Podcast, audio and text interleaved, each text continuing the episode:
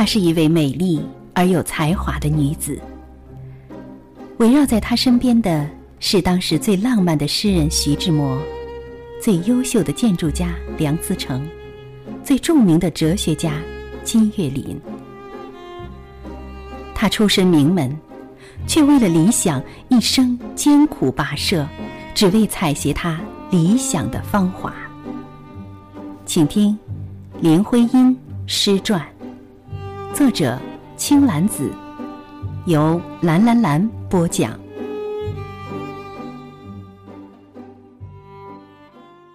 永恒是人类的谎言。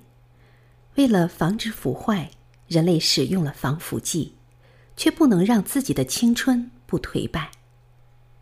人类可以浇筑肉身成坚硬的雕塑，却不能保有灵魂常驻。我们如灰翼飞过的蜻蜓，再在瞬息之间挥动千次博弈，也不能停留在汹涌的时间之流上。停留没有意义，不如就好好爱着变幻，随波逐流，随风而逝，随岁月苍老死去。他年再换一个新生，望穿渡来，涉江再采芙蓉。五灯会元里新罗大毛和尚云：“玉石常驻不凋性，向万物千变处拾取。”林徽因生在中国最动荡幻变的时代，螳螂之臂挡不住历史车轮，落水之叶只能顺水之流，无法保有自身。那就不如好好爱惜自己所处的这个时间，如蝴蝶爱庄生之梦，就做那不渡沧海之蝶，共济苍生。所以。林徽因和丈夫才能在战火纷飞的乱世里，在困苦的生活、病痛的身体状况下，依然要点起一盏煤油马灯，完成中英文的图像中国建筑史。下一秒，他们不知又会逃难到何方，但在可以停下喘息的这一刻，不忘自己的坚持。在这样的坚持里。哪管时代洪荒，大地凶荒。泗水时代汹汹奔腾，蜻蜓之翼不能停留，那就化如风，风行水上，换为文章。所以，林徽因说：“这时代是我们特有的，结果我们单有情感，而没有表现这情绪的艺术。”眼看着后代人笑我们是黑暗时代的哑子，没有艺术，没有文章，乃至于怀疑到我们有没有情感。不过，在人世沧桑、世事变幻里，有一种主题却是永恒的。在这个诗刊的创刊号上，徐志摩爱的灵感说。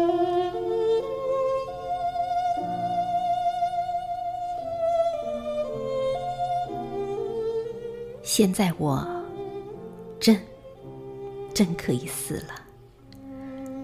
我要你这样抱着我，直到我去，直到我的眼再不睁开，直到我飞。飞。飞去太空，散成沙，散成光，散成风。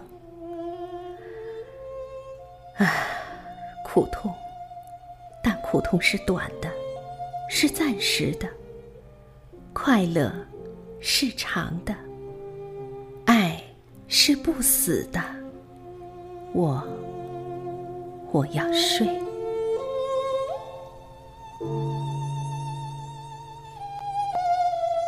倾城佳人，白衣书生，都抵不过时间流年。红颜终究成了白发，沧海几度桑田。千年前序幕，万年后闭幕，爱在始终，是唯一不变的字幕。这一年，徐志摩带着不死的爱，溘然长逝。这一期诗刊上，林徽因还一同发表了《仍然》，回应一九二六年徐志摩的《偶然》。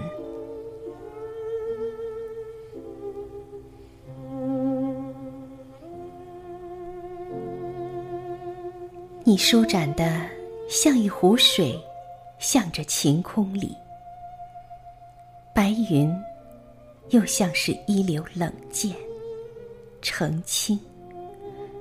许我循着林岸，穷究你的泉源，我却仍然怀抱着百般的疑心，对你的每一个应影。你展开像个牵绊的花朵，鲜艳是你的每一瓣，更有芳沁，那温存袭人的花气。伴着晚凉，我说花儿，这正是春的捉弄人，来偷取人们的痴情。你又学夜夜的书篇，随风吹展，揭示你的每一个深思，每一角心境。你的眼睛望着，我不断的在说话。我却仍然没有回答，一片的沉静，永远守住我的魂灵。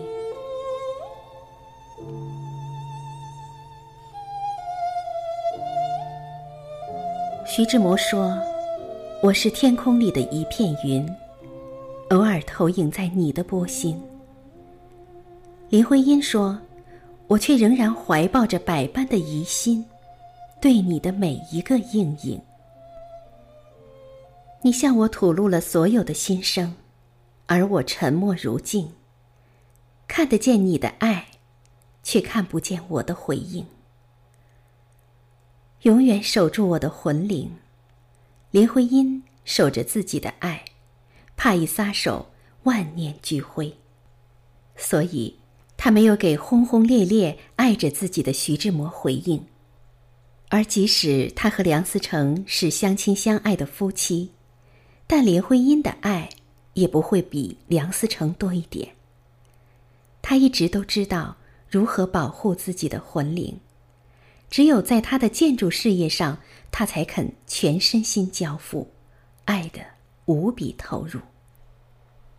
那些一砖一瓦历经人世多番轮回，早看淡尘世悲欢，绝不会。爱他一分，他也爱的把生命交付都在所不惜。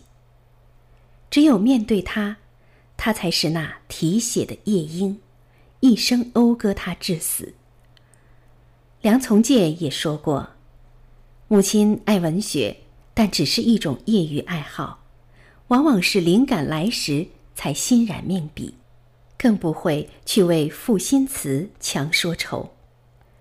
然而，对于古建筑，他却和父亲一样，一开始就是当做一种近乎神圣的事业来献身的。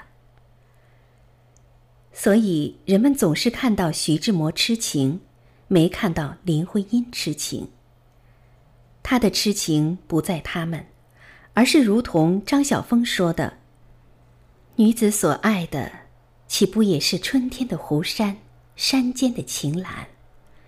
兰中的万紫千红。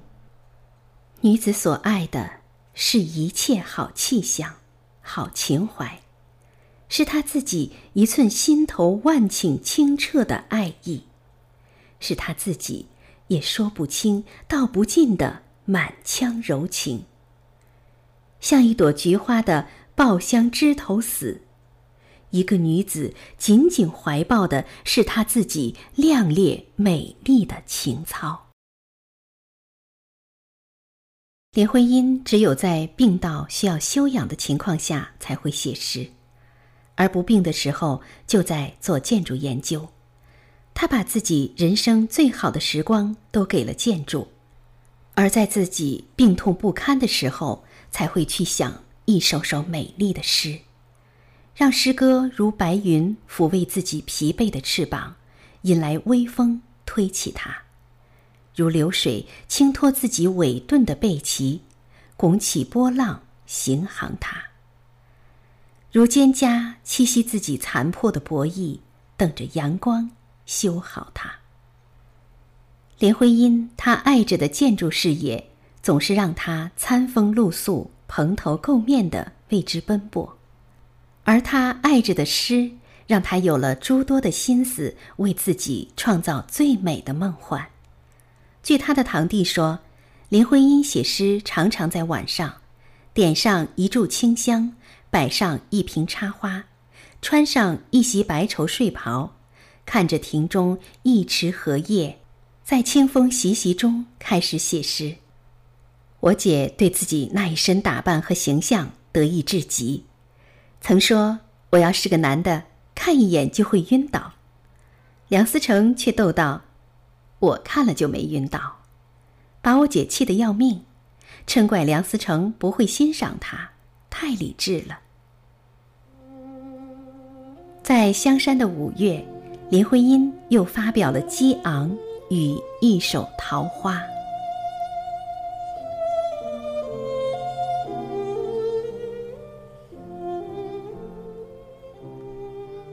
桃花那一树的嫣红，像是春说的一句话。朵朵露凝的娇艳，是一些玲珑的字眼，一瓣瓣的光纹，又是些。柔的，云的吐息，含着笑，在有意无意间生姿的顾盼。那一颤动在微风里，它又留下，淡淡的，在三月的薄唇边，一瞥，一瞥多情的痕迹。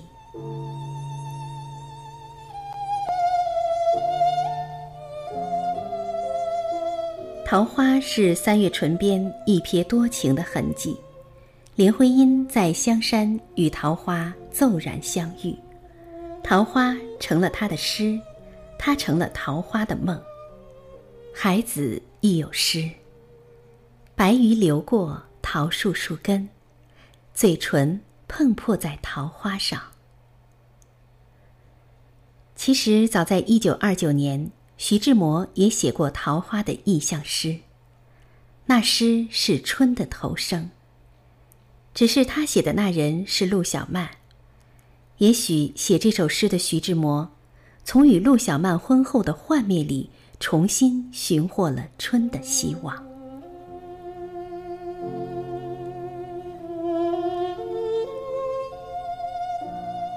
昨晚上，在前一晚也是的。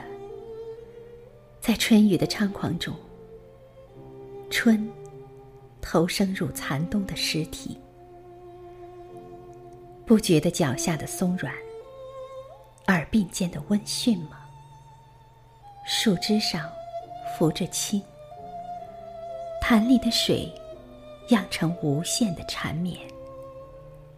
再有你我肢体上，胸膛间的异样的跳动。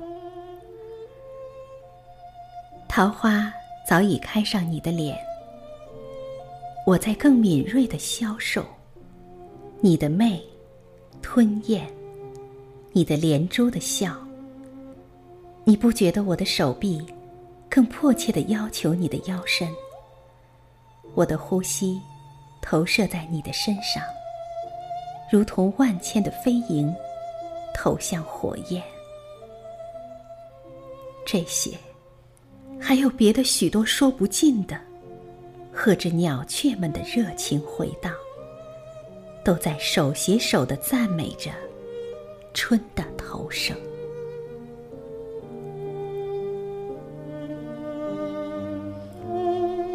两个人遇见桃花，都有了别样的心思。徐志摩眼中的桃花，已经是人面不知何处去，只有新开的桃花依旧。笑春风，而林徽因眼中的桃花，也许只是香山的桃花而已。可是，在桃花的再一次心动里，徐志摩何尝又不是那一瞥多情的痕迹？